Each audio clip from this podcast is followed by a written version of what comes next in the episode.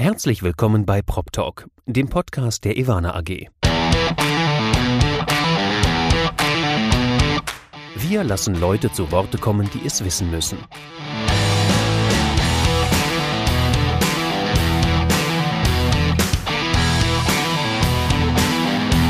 Aus der Branche für die Branche. Mit ihrem Moderator Andy Dietrich. Herzlich willkommen zu Prop Talk, dem Podcast der Ivana AG. Heute die 18. Folge. Wenn man dem Hans Volkens, der zu unserem Eintritt in die Pflegeljahre bei Folge Nummer 10 gesagt hat, wir sind frech, dann können wir heute sagen, der Podcast wird volljährig, er wird seriös und als seriösen Gesprächspartner begrüßen wir auch gleich Michael Fabricius, Immobilienchef ja. der Welt. Ja, hallo, vielen Dank. Ich freue mich sehr. Herzlichen Glückwunsch zum Geburtstag natürlich von mir und äh, zur Volljährigkeit. Ein großer Anlass. Äh, ja, ab heute dürfen wir denn ja auch mit äh, alkoholhaltigen Getränken darauf anstoßen. Ne? Genau. Also ja, wir können dich ja erstmal mit einem Auto nach Hause fahren. Das dürften wir ja jetzt als äh, 18 Jahre, also vorausgesetzt wir haben Führerschein, ganz klar. Ja. Wir können wählen. Da können wir auch nochmal drüber nachdenken. Wen würden wir denn jetzt als Podcast äh, wählen? Ja, da kommst du ja vielleicht noch drauf zu sprechen. Wäre ich ja mal sehr gespannt. Ja, ich äh, stelle dir die Sonntagsfrage. Das wäre doch mal überraschend. Aber bevor wir, bevor du die Fragen stellst, ich muss dich heute mal ein bisschen umerziehen. Also Immobilienchef der Welt bist du es gewöhnt, die Fragen zu stellen. Das drehen wir heute mal vollkommen um und ich stelle dir die Frage. Ich beginne aber mit einer ganz wichtigen Info. Heute ist der 11. Mai. Ähm, das ist ja ganz wichtig, um zu schauen, in welcher Phase der Pandemie und Pandemiepolitik der Bundesregierung beginnen, äh, befinden wir uns gerade. In Thüringen dürfen wir ab äh, Juni wieder in die Fitnessstudios, habe ich heute gelesen. Ihr in Berlin müsst, glaube ich, noch ein bisschen länger warten. Ja, das, äh, in Thüringen haben wir ja sowieso nicht so viele externe äh, Gäste, die die Krise zu uns bringen könnten. Deswegen sind wir hier relativ verschont geblieben. Aber ihr in Berlin. Berlin in Berlin ist es auch wichtiger, dass die Kneipen wieder öffnen. Ne? Also da werden, das ist jetzt meine Prognose, da werden die Kneipen eher öffnen als die Fitnessstudios, würde ich mal so äh, behaupten. Da hängen wahrscheinlich hier auch einfach mehr Existenzen dran. Ja. Äh, ja, äh, Ostdeutschland, ne? Fitnessstudios, Solarien und Kfz-Werkstätten, das ist das, was wir hier ja. wichtig finden. Ja. Richtig, alles wichtige Wirtschaftszweige, ich stimme zu. Okay, wir beginnen mal mit deiner Vita. Michael, du bist 71er Baujahr. Wir wollen heute aber mal nicht dein Alter ansprechen, sondern eher deine Karriere. Du hast an der Kölner Journalistenschule äh, dein Handwerk gelernt. Danach lief es über die Berliner Zeitung hin zur Welt, dann ein kurzer Umschwung zur Financial Times und wieder zurück mhm. zur Welt. Und ja. Seit 2004, wenn mich nicht alles irrt, bist du der Welt auch treu. Äh, genau, ja, da war noch eine Trennung zwischen Welt und Welt am Sonntag, nicht? Also okay. äh, klar, ich ähm, muss auch sagen, in den 90er Jahren, da hast du ein ganz kleines bisschen ausgelassen. Ich weiß gar nicht, ob das überall steht. Da habe ich tatsächlich ein bisschen Hörfunk gemacht noch. Äh, 1995 bin ich nach Berlin gegangen und war 95, 96 noch tätig, damals in diesem ersten großen Privatradio in Berlin. Also die wirklich Älteren werden sich vielleicht erinnern, das hieß 100,6 der Sender, damals mit so einem Frosch-Symbol. Und das war also alles ganz wild und äh, voll digital. Äh, das war echt spannend, da zu arbeiten, so ein paar Monate als Honorarkraft. Äh, das war praktisch die Vervollständigung meiner Hörfunkausbildung in Köln in einem voll digital ausgestatteten Selbstfahrerstudio. Das war echt irre. Das war wie Science Fiction. Äh, ich kam ja aus, äh, aus, Schneid aus Schneidestudios vom WDR, äh, wirklich mit großen, schweren lederbespannten Türen und diesen riesigen äh, Magnetsenkeln, die man so richtig äh, schön geschnippelt hat. Also das war, da war Berlin ähm, wirklich Boomtown. So, dann, äh, genau, dann gab es diese Phasen, die du nanntest. Und 2004 bin ich äh, zur Axel Springer und damals zur Welt am Sonntag als so eine Art Chefblattmacher. Äh, und dann gab es die Fusion mit der Welt im Jahr, das war so ein bisschen fließend, 2007, 2008. So oder so. Also seitdem bin ich im Prinzip bei alle bei bei Objekten beschäftigt, wo irgendwie Welt draufsteht. Ja. Also zumindest bist du dem Axel Springer Verlag seitdem treu geblieben. Du hast ja gesagt, du warst einer der frühen Redakteure bei der Financial Times. Das heißt, du hast dieses ganze Projekt in Deutschland mit, also Financial Times Deutschland muss man mal fairerweise dazu sagen, du hast dieses ganze Projekt sozusagen mitgestaltet, als es losgegangen ist. War eine ganz spannende Zeit, hattest du gemeint. Genau, ich habe das, also ich bin jetzt nicht richtig äh, offiziell im Gründungsteam gewesen, aber drei Monate nach der Gründung bin ich da mit eingestiegen. Ähm, ich habe das ein bisschen mitbekommen, wie das entstanden ist, weil die Berliner Zeitung gehörte damals ja zu äh, Gruner und Jahr. Und in den Büros der Berliner Zeitung gab es da auch schon so die ersten geheimen Gespräche ähm, mit dem Financial Times äh, Verlag, also mit der Financial Times London. Äh, das war schon sehr spannend und eine sehr aufregende Zeit. Wir müssen uns ja mal äh, vor Augen halten, dass damals war die Dotcom-Blase noch nicht geplatzt. Ähm, äh, die Medienwelt fühlte sich reich und man hat einfach die aktuellen Werbeeinnahmen von damals in die Zukunft skaliert und hatte das Gefühl, das wird immer so weitergehen. Wir werden immer mehr Geld verdienen. Die Redakteure am Anfang bei der Financial Times Deutschland haben ja auch tolle Gehälter bekommen. Die mussten ja auch alle abgeworben werden. Also die sind von vornherein mit einem irren Kostenblock ins Rennen gestartet, aber mit auch mit einem fantastischen Spirit, muss man sagen. Also das war eine ganz, eine ganz tolle Dynamik, eine, die angelsächsische Form äh, der Berichterstattung und der Sprache äh, war auch sehr erfrischend. Ähm, und ja, selbst die Kollegen vom Handelsblatt haben den ja später bedauert, dass die FTD wieder geschlossen wird. Also ich würde sagen, bis 2004, 2005 ähm, war eigentlich der, Optimist, der Optimismus ungebrochen, mhm. dass die Financial Times Deutschland irgendwann ein Break-Even erreicht. Hat sie mhm. dann ja nie geschafft. Man muss aber dazu sagen, das, was du gerade geschildert hast, mit dem man dachte, äh, das mit dem Geld wird immer so weitergehen, man könnte irgendwie die Einnahmen, die man hat, in die Zukunft skalieren. Das erinnert ja schon auch so ein bisschen an die Monate, die wir jetzt oder an die Jahre, die wir vor der Corona-Pandemie auch in der Immobilienwirtschaft, die ja dein Case ist, über den du schreibst, erlebt hat. Wie hast du das denn als Journalist wahrgenommen? Ich sag mal jetzt die Party, die bis Anfang März lief. Mhm Ach so, ja, okay. Also wenn man jetzt mal die Zeit bis dahin sieht, also die, ich bin ja auch regelmäßig bei der äh, Messe Expo Real und äh, da, da kann man vielleicht, wenn du jetzt von Party sprichst, ja so ein Partybarometer auch anlegen. Ähm, die Stimmung und die Partys dort sind ja auch von Jahr bis Jahr eigentlich, von Jahr zu Jahr eigentlich immer besser geworden. Ähm, äh, trotzdem ist es natürlich, ähm, ja, also ich bin mit diesem Begriff Party, ja, bin ich so ein bisschen, ähm, der ist ein bisschen ambivalent für mich, ne? weil das Doofe bei einer Party ist ja, ähm, die Partygäste feiern, die sind drin im Raum, denen geht es gut. Und dann gibt es aber auch andere, die draußen sind, die sind nicht eingeladen und feiern nicht mit. Und äh, dieser Unterschied zwischen diesen beiden Gruppen, die beides Marktteilnehmer sind, der hat sich in den letzten zwei bis drei Jahren einfach immer mehr äh, vergrößert. Und ähm, das ist mir dann auch in der Kommunikation und im Journalismus aufgefallen, äh, dass da ein gewisser Graben entstanden ist. Wir, wir, können natürlich noch genauer darüber reden, wo der jetzt äh, entlang entläuft, dieser, dieser Graben. Was ansonsten aber die Preisentwicklung angeht, äh, wissen wir natürlich alle, was der Hintergrund ist. Wir haben eine demografische Entwicklung, wir haben Wanderungsbewegung in Deutschland, entsprechende Nachfrage, Entwicklung nach Büros und Wohnungen in den Ballungszentren. Und zusätzlich sind die Preise natürlich angetrieben worden von einem extremen Kapitalangebot oder sogar Überangebot. Das sind alles mhm. die Mechanismen, die bekannt sind. Ähm, und jetzt, wo du die Pandemie ansprichst, ist ja die Frage, sind diese Kausalitäten dadurch weg?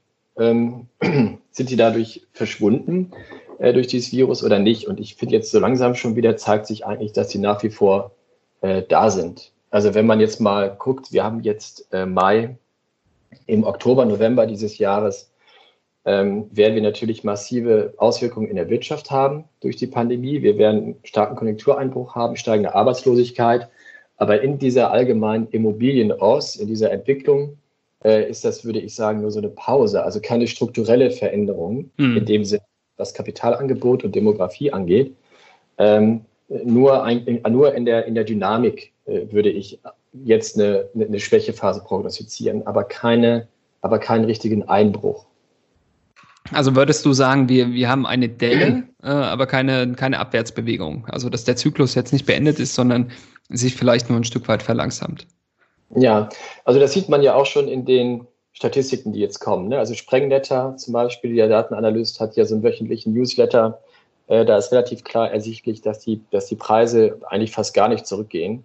Mhm. Die Immobilienportale, Immowelt und äh, Immobilien Scout melden ja, dass die Entschuldigung, dass die Zahl der Angebote eigentlich schon wieder fast auf Vorkrisenniveau ist. Jetzt kommt ein bisschen mit Verzögerung, wird natürlich was passieren. Die Arbeitslosenzahlen werden steigen und die Einkommen werden stagnieren.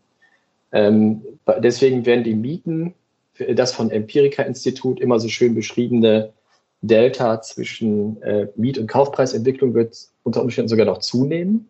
Diejenigen Marktteilnehmer, jetzt mal wieder der Begriff, das Bild mit der Party, die in der Party drin sind, die also Geld haben, äh, die werden das Geld auch weiter einsetzen und damit die Kaufpreise eher weiter nach oben treiben. Kommt auch aufs Angebot ein bisschen drauf an, aber das ist die Tendenz. Bei den Mieten dagegen, äh, die sind direkter mit Konjunktur und Einkommen verknüpft, könnte es eine, eine stärkere Schwächephase geben. Aber nichts, nochmal, aber nichts, was jetzt den Immobilienmarkt und äh, den Teilnehmern, die bei den besagten Expo-Real-Partys feiern, ernsthaft schaden könnte. Das sehe ich nicht. Okay. Ähm, generell bist du ja einer der, ich sag mal, ich nenne es so kritische Beobachter der Branche. Du bist durchaus jemand, der auch mal den Finger in die Wunde legt. Ich habe äh, mit einem Kollegen gesprochen oder besser gesagt fairerweise eine Kollegin, die gesagt hat, ja, der Fabricius, der ist schwer zu knacken. Ja, das ähm, Gefühl haben viele, das kann ich dir sagen, äh, zumindest auf meiner Seite äh, der, der Immobilienkommunikation. Wie würdest du denn dich als Immobilienjournalist beschreiben und was sind so Lektionen, die du uns als Immobilienkommunikatoren geben würdest? Also insgesamt natürlich als Immobilienunternehmen. Mhm. Ja, ich nehme das, mal, ich nehme das einfach mal als Kompliment, ja, mit dem Ja, das ist ein Kompliment, ja, tatsächlich, ja. Weil ähm, äh, es ist natürlich so, wir haben, äh, ich bin natürlich eben trotz allem Teil eines sogenannten Mainstream-Mediums, ja, mhm. Welt und Welt am Sonntag äh, richten sich halt nicht an die Immobilienbranche, sondern an ganz normale Leser. Der Anteil der Immobilienspezialisten unter unseren Lesern liegt vielleicht bei 0,5 Prozent. Ja.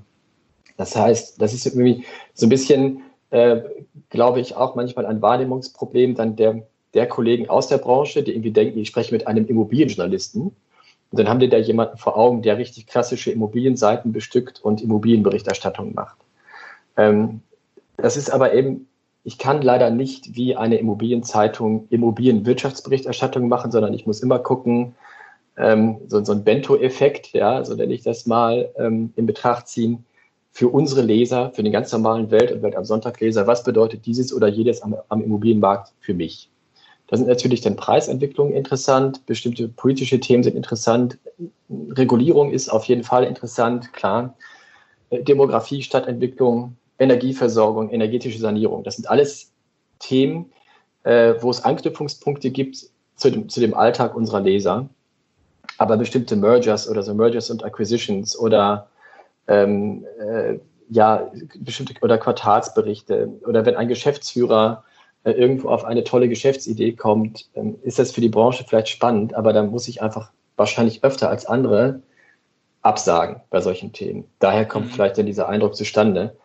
Ähm, ich selber würde wirklich, ehrlich gesagt, gerne öfter auch über spezielle Dinge schreiben. Aber wir bei Welt sind darauf angewiesen, dass das vor allem das Online-Portal wirtschaftlich auch erfolgreich läuft. Und das Online-Portal Welt.de äh, ist eben, da gibt es zwar ein starkes Wirtschaftsinteresse, aber spezielle Themen kommen da noch schneller unter die Räder, als das sogar bei einer Zeitung der Fall ist. Das ist übrigens ein bisschen der Fluch der Online-Berichterstattung. Ne? Also da gibt es den sogenannten Tower, wo oben die 10, 15 wichtigsten Themen stehen. Man fällt relativ schnell daraus, wenn die, wenn die Leser nicht, wenn die User nicht anspringen und klicken. Mhm. Also da bin ich einfach so ein bisschen äh, getrieben von solchen Effekten. Wir könnten ja, du hast ja einige Themen schon angesprochen, gerade klar, Kauf, Mietpreisentwicklung, äh, alles das, was, äh, was den klassischen Wohnungsnutzer betrifft, sind so ein paar Themen, mit denen man dich ähm, vielleicht überzeugen kann. Was, was fällt dir noch ein? Also wenn wir jetzt mal ja, endlich mal nee, diese. Wirklich mehr. Ja. Also, ganz klar, nee, es gibt echt wirklich mehr, als man denkt, wenn man da ein bisschen länger äh, drauf rumkaut. Ja? Also natürlich kommen wir jetzt in, in den äh, Corona-Zeiten, äh, ist das Thema, wie wir arbeiten, natürlich mhm. auch plötzlich wahnsinnig wichtig geworden. Ähm, äh, da gibt es bestimmt schöne Themenstränge, die man auch in der Zukunft noch entwickeln kann. Ob jetzt der Büromarkt, äh, oder das ist eigentlich ein schönes Beispiel, der Büromarkt. Ja? Äh, ich erzähle jetzt nicht die Geschichte, ob sich ein Büroinvestment jetzt noch lohnt, sondern ich erzähle die Geschichte, äh, wie werden unsere Büroarbeitsplätze in Zukunft aussehen. So, das ist das, da ist die, die Kontaktfläche zu unserem Leser. Mhm. Aber jetzt der Investor oder der Projektentwickler, den, für den bin ich nicht die Ausspielplattform. Ja, das funktioniert nicht. Aber das wäre ein Thema. Homeoffice, Ausstattung, dann auch wieder der Flächenverbrauch. Ja, ähm, entwickeln sich da, ist das vielleicht eine, ähm, eine Verstärkung der Suburbanisierung, was wir jetzt gerade erleben. Mhm. Werden die Leute jetzt plötzlich wieder stärker den ländlichen Raum besiedeln? Solche Fragen sind total spannend, weil das betrifft auch Stadtentwicklung, das betrifft die Verkehrsströme und den Alltag der Leute. Was die Büroausstattung angeht, ja, werden wir jetzt noch mehr irgendwelche, also gehen wir zurück zum Einzelbüro, haben wir Campuskonzepte ähm, etc. Das sind so jetzt so typische Pandemie-Geschichten. Ähm, die Preisentwicklung hast du gesagt. Also ich plane, ich bin jetzt gerade dabei, ein, ein, Titelthema für die Welt am Sonntag zu erarbeiten. Da geht es ganz klar um so eine Art Preisatlas. Also äh, die Marktlage ist jetzt so und so. Wo kann man doch kaufen, wo nicht? Wie rechnet sich das als Vermieter, mhm. als Selbstnutzer? Was ist da jetzt gerade am Start? Das interessiert die Leute irgendwie immer. Ansonsten auch die übergeordneten Themen nannte ich schon. Äh, Stadtentwicklung, äh, was den Verkehr angeht. An vielen Stellen sind die Städte, was die Mobilität angeht, Infrastruktur, an Grenzen gestoßen. Und da brauchen wir Alternativen oder ein besseres Management. Ne? Das Gleiche mhm. auch mit Energie. Ich finde total spannend, wirklich selber auch solche Sachen, die Vonovia äh, beispielsweise äh, angestoßen hatte in der Nähe von Bochum, ähm, haben die so ein ähm, äh, Experiment, wo ein Stadtteil mit wirklich mit Hightech und mit intelligenter Steuerung äh, möglichst klimaneutral umgestaltet werden soll. Mhm. Da haben die ein kleines eigenes Wasserstoffkraftwerk und da wird dann mit Power-to-Gas-Technologie wird Wärme erzeugt, äh, um tatsächlich auch wiederum Dämmkosten zu sparen. Also solche technischen Sachen finde ich auch echt wichtig und richtig. Okay. Die werden auch wieder relativ schnell wiederkommen. Ja, das, äh, davon gehe ich mal stark aus. Ein äh, Thema, was uns äh, jetzt schon ein paar Jahre begleitet, ist ein Begriff, den ich hier nicht nennen darf, weil er dir, glaube ich, äh, so ein bisschen äh, sag mal, Gänsehaut hervortragen. Gänsehaut ist der falsche Begriff. Du schaltest schnell ab, wenn du das Wort Digitalisierung hörst, hast du mal Ach zu so. mir gesagt. Digitalisierung ist halt wirklich ein Buzzword. Ne? Also inzwischen schmückt man ja alles mit dem Synonym äh, oder mit dem, mit dem Attribut Digitalisierung aus. Das ist dann der digitale Makler, Asset Manager, der mhm. digitale Redakteur und der digitale PR-Berater. Ähm, äh, wie schätzt du denn die Digitalisierung der Immobilienwirtschaft tatsächlich ein? Du hast ja wirklich schon sehr mhm. viel wahrscheinlich darüber gehört. Äh, ja, und auch darüber gesprochen und auch Moderationsrunden gehabt in den letzten Jahren äh, zu dem Thema. Also das ist jetzt natürlich nicht falsch, dass dieser Begriff immer wieder auftaucht und, und verwendet und penetriert wird. Äh, weil ähm, das, das Problem ist nur, die Immobilienbranche ist einfach sehr fragmentiert, regionalisiert. Die Unternehmen sind sehr unterschiedlich tätig, haben total unterschiedliche Aufgabenstellungen. Deswegen ist allein da schon schwierig, Digitalisierung da jetzt in einem Zusammenhang für die ganze Branche was Sinnvolles zu sagen. Ähm, äh, nur mal jetzt ein Beispiel. Ich habe jetzt vorgestern ein super Foto bekommen äh, von Roland Kampmeier, größeres Maklerbüro aus Köln, Bonn, Düsseldorf. Ähm, die haben jetzt seit ein paar Tagen äh, im Einsatz einen für Immobilienbesichtigung einen Besichtigungsroboter. Ja? Sam, der Besichtigungsroboter. Das ist echt ein Ding, auch so Räder, das fährt da durch die Wohnung und wird komplett gesteuert von dem äh, Kaufinteressenten vom Computer aus. Und der fährt dann da durch die Küche. Ich habe noch nicht gefragt, ob der Treppen hoch und runter steigen kann. Ja, aber so für normale, ebenerdige Wohnungen äh, in der Stadt scheint er sehr gut geeignet zu sein. So und das ist ganz klar Digitalisierung. Und da gibt es dann halt Teilnehmer, die sind, die machen Frontrunning, die sind sehr weit vorne, ähm, haben auch die Exposés schon ganz anders professionalisiert und digitalisiert als andere äh, finde ich richtig und wichtig. Dann ist das Ganze natürlich das, das ganze Thema Bau, äh, das ganze Thema Projektentwicklung und ähm, Bau. Da muss man nur mal, da werden jetzt für mich als Journalisten Geschichten und Beispiele interessanter, die über äh, Building Information Management, also über BIM mal hinausgehen. Ähm, weil äh, das wird dann immer so genannt. Wir bauen ein Haus und wir, und wir benutzen hier BIM. Und das ist jetzt, und das heißt, wir sind da digital äh, da hört es dann eben auch relativ schnell auf, ähm, wirklich konsequent ähm, bei der digitalen Planung da in der Branche. Äh, also, wie gesagt, es ist nun mal eben ein Geschäft, was, was im sehr realen Raum stattfindet, ja, was mit Häusern und Städten und, und Mauern und Fenstern und Beton zu tun hat. Da, das zu digitalisieren, äh, ist nur bis zu einem bestimmten Grad möglich. So, und das Dumme ist dann aber, letzter Punkt. Das Dumme ist natürlich, äh, wenn man die Digitalisierung äh, tatsächlich konsequent zu Ende denkt, hängt das gleichzeitig damit zusammen, dass bestimmte Jobs auch verschwinden. Ja, unter ja. Umständen bestimmte Planer, bestimmte Vermittler, äh, äh, also vor allem Vermittler natürlich, äh, unter Umständen aber auch Notare, äh, in der Form, wie sie jetzt arbeiten, bräuchte man eigentlich nicht. Wenn du jetzt die ganzen Schritte der Immobilienentwicklung, des Baus und der Vermittlung und Vermarktung digitalisierst. Also im Grunde genommen müsste sich die Branche da selbst disruptieren. Mhm. Äh, sie aber im Moment nicht. Die, die wirtschaftliche Notwendigkeit ist nicht da, äh, weil einfach noch genug Geld verdient wird. Okay, das ist aber äh, durchaus eine Theorie, die man öfter hört, dass einfach diese Schmerzpunkte gar nicht so groß sind, dass man wirklich Digitalisierung bis zum Schluss äh, zu Ende denkt. Ähm, du bist auch jemand, der klare Kante zeigt in den sozialen Medien. Es gibt mhm. ja, wenn ich mich mal zurückerinnere, das müsste so Ende des 18. Jahrhunderts gewesen sein, als gesagt wurde, äh, Journalist als Marke soll sich positionieren. Seitdem sind viele Journalisten, die ich kenne, äh, auch in den sozialen Medien vertreten. Mag sein, dass es noch nicht ganz so alt ist, diese Theorie des Journalisten mhm. als Marke. Du bist bei Twitter sehr aktiv. Ähm, dir folgen sehr viele Leute, deutlich mehr als zum Beispiel der, äh, den Strategiekollegen. Ähm, und ja, du führst. Ja, Entschuldigung.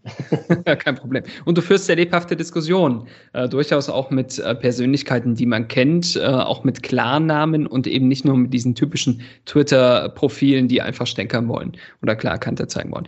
Ich habe natürlich auch Beispiele mitgebracht. Wir könnten mhm. zum Beispiel, heute hast du mal wieder das Thema Genehmigungszahlen ausgepackt. Das ist, glaube ich, ja. oder es gibt zwei, zwei Sorten, über die du sehr gerne diskutierst ähm, Genehmigungszahlen und Fertigstellungszahlen. Und beides natürlich auch vor dem Hintergrund äh, der Regulierung, Mietendeckel, Mietpreisbremse und Co. Heute hast du mhm. geschrieben, 8% mehr Wohnungsneubaugenehmigungen in Q1 2020. Gäbe es einen Rückgang, wäre wahrscheinlich der Mietendeckel schuld. Und nun? Fragezeichen. Mhm. Das fand ich sehr spannend. Das bezog sich jetzt auf Berlin, ne? genau. äh, natürlich. Und da war, da hat jetzt das äh, Amt für Statistik die Quartalszahlen äh, von, äh, also von Januar bis März veröffentlicht. Und ähm, ehrlich gesagt, ähm, das sind nur Quartalszahlen. Ne? Also das kann im nächsten Quartal auch wieder anders aussehen. Mir geht es aber eigentlich da um was ganz anderes. Mir geht es wirklich um, um die Kommunikation, um, die, um, um den Umgang, um den kommunikativen Umgang mit diesen Zahlen. Ähm, deswegen, das hattest du ja, glaube ich, auch zitiert, äh, habe ich die Zahlen genommen und äh, äh, rezitiert und dann hinzugefügt den Hinweis, wäre die Zahlen jetzt nicht um 8% gestiegen, sondern um 8% gesunken. Wie wären dann wohl die Reaktionen gewesen?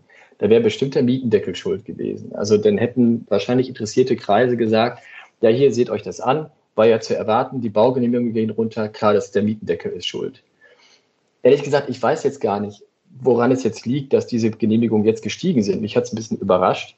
Ähm, aber jetzt ist es nun mal so. Mir ist der Mietendeckel in dem Zusammenhang gar nicht wichtig. Also unter uns, ja, ich finde den Mietendeckel schlecht. Der ist äh, äh, so, wie er konstruiert ist, äh, sehr streitbar und, und irgendwie auch kontraproduktiv. Ich habe schon mal anders argumentiert in einem Leitartikel für die Welt und Verständnis dafür geäußert, dass man vielleicht äh, das, das deutsche Mietrecht nicht unbedingt nur im BGB äh, regeln können müsste, sondern vielleicht tatsächlich so eine Art Öffnungsklausel für die Bundesländer einrichten könnte, weil die Marktlage einfach sehr, sehr unterschiedlich ist. Also ein Mietrecht, was du im, im Harzer Umland, was da sehr gut funktioniert, ähm, ist jetzt vielleicht nicht das, richtig, nicht das Mietrecht, was du auch in Berlin-Kreuzberg brauchst. Aber das ist eine andere Diskussion. Mir geht es in diesem mhm. Zusammenhang immer um die Art des Umgangs äh, um die, äh, mit, mit solchen Zahlen und wie, jeder instrumentalisiert die für sich. Ja, da werden dann irgendwie, da gibt es dann äh, höhere Fertigstellung, weniger Fertigstellung. Äh, da gibt es mal äh, mehr Genehmigungen in Berlin oder mal weniger. Und der wird immer einzeln rausgegriffen, je nachdem, welcher, äh, äh, welcher Absender das gerade ist. Und da wird irgendwie argumentiert, ja, hier steht euch das an, hier ist eine Kausalität. Hier ist die Kausalität, Mietendeckel erzeugt weniger Genehmigungen. Dabei hast du zum Beispiel in Köln, also wenn man das Jahr 2019 wieder anschaut, hast du in Köln einen stärkeren Rückgang an Baugenehmigungen als in Berlin. In Berlin gab es auch einen Rückgang im mhm. gesamten Jahr 2019 gegenüber 2018. So, aber was heißt das denn? Dann müsste ich doch jetzt argumentieren, wenn ich so singulär kausal argumentiere, wie manche in der Branche, müsste ich doch sagen, ähm, ja, äh, es liegt daran, dass in Berlin ein Mietendeckel eingeführt wurde. Deshalb sind die Rückgänge bei den Genehmigungen weniger stark ausgefallen als in Köln. Das wäre jetzt die Art und Weise, wie manche Teilnehmer der Branche argumentieren. Und das geht mir als Journalist ähm, äh, wirklich ganz gehörig auf den Senkel. Das muss, mhm. ich, das muss ich mal sagen, diese sehr, sehr spitze und die wahnsinnig einseitige Argumentation. Auch die Antwort auf meinen Tweet heute ist schon wieder klar. Da hat jemand geschrieben, ja, schön, Herr Fabrizio, das sind jetzt ja nur Genehmigungen, aber was ist denn mit den Fertigstellungen? Ja, und der wird immer wieder abgelenkt und dann ist eine extreme Form von Whataboutism, ja, ja. Äh, die da zur Anwendung kommt. Und das ist, das finde ich, führt in dieser Diskussion, wo es echt um die Entwicklung von Städten geht und darum, wie die Menschen sich fühlen in den Städten, wie die da leben können und wie die die noch bezahlen können, ihre Wohnungen. Ähm, das hilft uns überhaupt nicht weiter. Das sind irgendwie Partikularinteressen und ganz ehrlich, und dann da spiele ich dann äh, auch ganz gerne mal ähm, mit den Befindlichkeiten auf Twitter. Ja, also man, man kann sagen, äh, du hältst auch nicht hinterm Berg äh, mit Konfrontation. Zum Beispiel hat jemand geschrieben, was ja total auf der Hand liegt, äh, und dich gefragt, ob du denn für deine Hofberichterstattung vom Senat bezahlt wirst, woraufhin du meintest, ja, du bekommst auch ein stattliches Honorar, aber das soll man nicht weiter sagen. Genau, ähm, habe ich auf Twitter so veröffentlicht, dass man das bitte ja. auf keinen Fall weiter sagen soll. Ja. ja was soll man das, das ist ja Unsinn. Also was soll man denn dazu sagen? Da ist Twitter einfach irgendwie auch echt ein bisschen Chaos und, und, äh, äh, und eben auch Provokation. Äh, ja, das wird von manchen Leuten irgendwie so eingesetzt. Also nochmal, wer jetzt glaubt, aus diesem Tweet, wo ich auf die Zahl der Genehmigung eingehe, ableiten zu können, dass ich für den Mietendeckel bin, hm. der guckt nicht genau hin. Der macht Framing und versucht, mich in irgendeine Schublade reinzustecken. Aber jeder, der diesen Podcast hört, ist hiermit dazu aufgerufen, einen Artikel zu zeigen oder auch nur ein Tweet, wo ich pro Mietendeckel argumentiere. Das wird denen nicht gelingen. Ja? Weil darum geht es auch gar nicht. Es geht mir um die Genauigkeit der Analyse und um den Umgang mit solchen Zahlen und der Interpretation. Und das Dumme mhm. ist, die Realität ist sehr ambivalent und nicht so einfach, wie manche Absender sich das gerne wünschen. Ähm, warum jetzt manche Genehmigungen zurückgehen oder Fertigstellung, hat mit ganz schwierigen Gründen zu tun. Wo sind Baugrundstücke, wo nicht? Wo gibt es NIMBYs, wo nicht? Wo ist die Verwaltung wie ausgestattet? Wo ist sie schnell oder langsam? Aber welche Gründe jetzt auch wieder äh, davor liegen, warum der Verwaltung schnell oder langsam ist, ist auch wieder sehr ambivalent. Leider ist es nicht so einfach, wie sich manche wünschen, dass man sagen kann, rot-rot-grüner Senat ist schuld. Ja, da muss man sich andere Städte nämlich auch mal wieder angucken und dann wird es ganz schwierig. Ja. Mhm. Ja, ist ein Punkt. Ähm, welche Rolle spielt denn generell Twitter auch bei deiner Recherche, in deiner täglichen Arbeit? Also wie oft wirst du auf Twitter fündig, was neue Themen angeht? Ähm, ach doch, relativ oft, muss ich sagen. Also ich, ich habe ja, wie gesagt, Twitter, ähm, wie du ja schon festgestellt hast, gelegentlich ähm, veröffentliche ich sowas wie heute. Meistens ist es für mich eine Abspielplattform für meine Artikel. Ich gucke aber immer wieder mal rein. Ich würde sagen, ich gucke zweimal am Tag bei Twitter rein äh, renn, äh, renne mal schnell durch meine Timeline und äh, stoße doch immer wieder auf Ideen, äh, meistens auf interessante Zahlen. Mhm. Ähm, das passiert, ich würde echt sagen, zweimal die Woche. So, okay. Ein Thema über Twitter. Ja.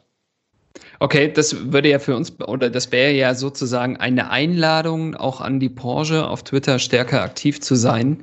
Äh, denn zumindest den Austausch mit dir kann man da äh, mit Sicherheit suchen. Hätte ich jetzt mal so zumindest rausgelesen. Ja, Austausch, also ich bin so ein bisschen vorsichtig. Ich habe jetzt, ja. äh, ich hatte eine Phase, ähm, in der ich relativ stark auf Diskussionen auch eingegangen bin, aber das führt eben in, in diesem Medium meist in die Irre, äh, weil die Leute ihre Position auf gar keinen Fall räumen. Ein, ein richtiger, ein offener Diskurs ähm, ist innerhalb von Twitter nicht möglich. Deswegen mit Austausch, ähm, da wäre ich jetzt vorsichtig, aber ich bin durchaus Empfänger ja, von, von Informationen. Aber wirklich ganz gerne habe ich dann einfach auch, also wirkliche Informationen, qualifizierte Informationen. Nicht jetzt einfach, äh, äh, schauen Sie sich mal hier die Baugenehmigung an, wie schlimm der Mietendeckel ist, sondern wir haben ja eine interessante Studie, äh, da ist die und die Zahl. Wenn ich einen Chart sehe auf Twitter, den ich so noch nicht gesehen habe, dann, dann nehme ich das durchaus wahr ne, und nehme das, ja. nehme das mit. Oder Projekt, ja, ich bin auch schon auf Projekte gestoßen, wo ich einfach gesehen habe, ah, interessantes Foto, interessantes Einzelprojekt, äh, kann man sich mal näher anschauen und unter Umständen als Beispiel für etwas verwenden. Okay, das äh, macht aber zumindest Hoffnung, dass äh, auch die Social-Media-Kommunikation unserer Branche weiter zunehmen wird, wenn man äh, genau auch Leute, wichtige Leute wie dich da erreicht. Michael, ich das, fürchte, darf ich eine Frage ja. stellen? Facebook, wie ist das denn eigentlich äh, aus deiner Sicht, was, was Facebook angeht? Äh, da bin ich nämlich eher privat unterwegs und äh, gar nicht so richtig beruflich. Ähm, inwieweit ist denn Facebook eigentlich als Kommunikationsplattform für den beruflichen Bereich, Bereich zu werten? Ähm, jetzt fragst du mich als Kommunikationsberater, ne? Mhm. Ähm, also ja, äh, Facebook ist. Du kannst mir das Fragen leider nicht, äh, du kannst mir das Fragen leider nicht einfach so hier ja. äh, aus, äh, auskramen, ausmerzen. Ja, ich merke das schon. Ähm, Facebook ist ähm, ist natürlich ein ganz klar, so wie du es gesagt hast, äh, du bist da als Privatperson unterwegs, so ist es bei ganz vielen so. Ähm, Facebook hat eine sehr seriöse Zielgruppe erhalten, in dem Moment, in dem äh, nicht mehr nur die Teenager bei Facebook waren, sondern eben auch die Eltern, weswegen die Teenager nicht mehr so gerne bei Facebook sind, muss man auch dazu mhm. sagen, weil die dann mit ihren Eltern korrespondieren müssen. Aber deswegen ist die Zielgruppe attraktiv, allerdings auch nur für die B2C-Kommunikation. Das heißt, in dem Moment, in dem ich einen Privatabnehmer habe, könnte Facebook schon Thema sein, weswegen auch sehr viele Makler, Vermittler, ähm, auch Projektentwickler mit äh, Privatvertrieb äh, bei Facebook einfach aktiv sind. Und bei Facebook sowie bei Instagram funktionieren einfach schöne Bilder. Mhm. Ja. Facebook ja, hat es ja, nur mit dem ja, Algorithmus jetzt ein bisschen schwer gemacht. Ja. ja, ja, richtig. Das stimmt, will ich auch so sehen.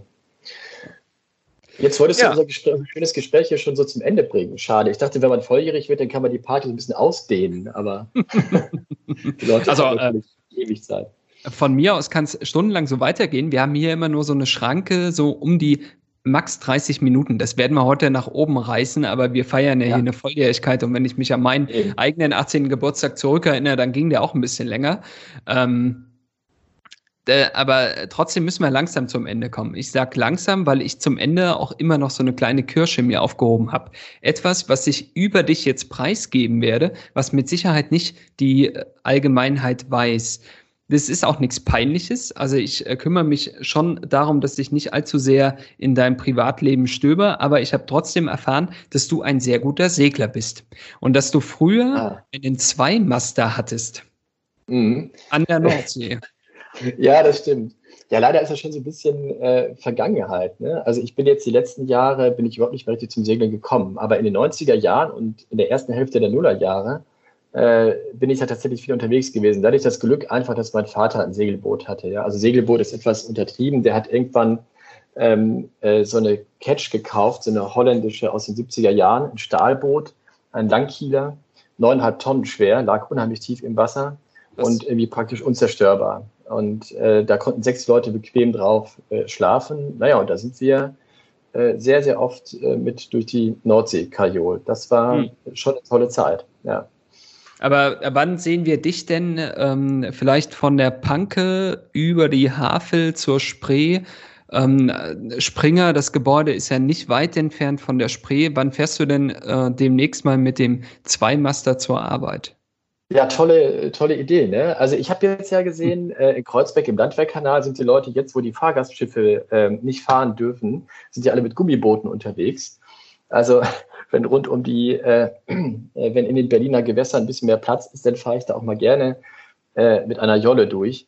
Ähm, ansonsten, ich muss schon sagen, es ist ein, eigentlich immer noch ein Traum, dass ich in einem der schönen Seen, also weiter Richtung Norden, Richtung Mecklenburg vielleicht, äh, irgendwann mal eine, eine kleine Segeljolle habe, ja, wo mhm. man auch mal hinfahren kann am, am Wochenende und so einen schönen Samstagnachmittag verbringen. Das, äh, sa sagen wir so, da arbeite ich noch dran.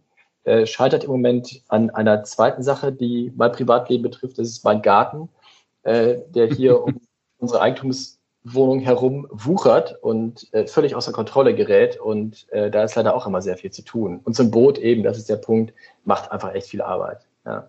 Ja, das glaube ich. Im Garten auch. Dann hast du ja wirklich, vielleicht musst du mal überlegen, ob du nicht auf Teilzeit gehst bei der Welt. Dann können die ganzen PR-Berater äh, die Texte auch vorformulieren. Das, ich habe äh, von vielen schon gehört, dass die das äh, am liebsten machen wollen. Aber ja. Äh, ich glaube, wir können das nicht so gut wie du. nee, das, das will ich gar nicht sagen. Nein, nein, ihr könnt es gut. Ihr seid äh, auf jeden Fall, ähm, was das angeht, äh, nicht generell mit schlechterem handwerklichen Können ausgestattet als ich. Das ist, glaube ich, oft eher eine Frage der äh, wirklich der Herangehensweise mhm. und wie weit man eine Geschichte durchdenkt.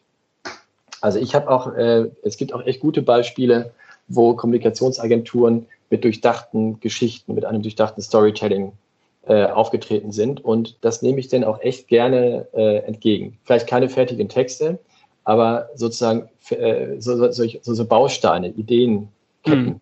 Das, da bin ich auf jeden Fall dafür zu haben.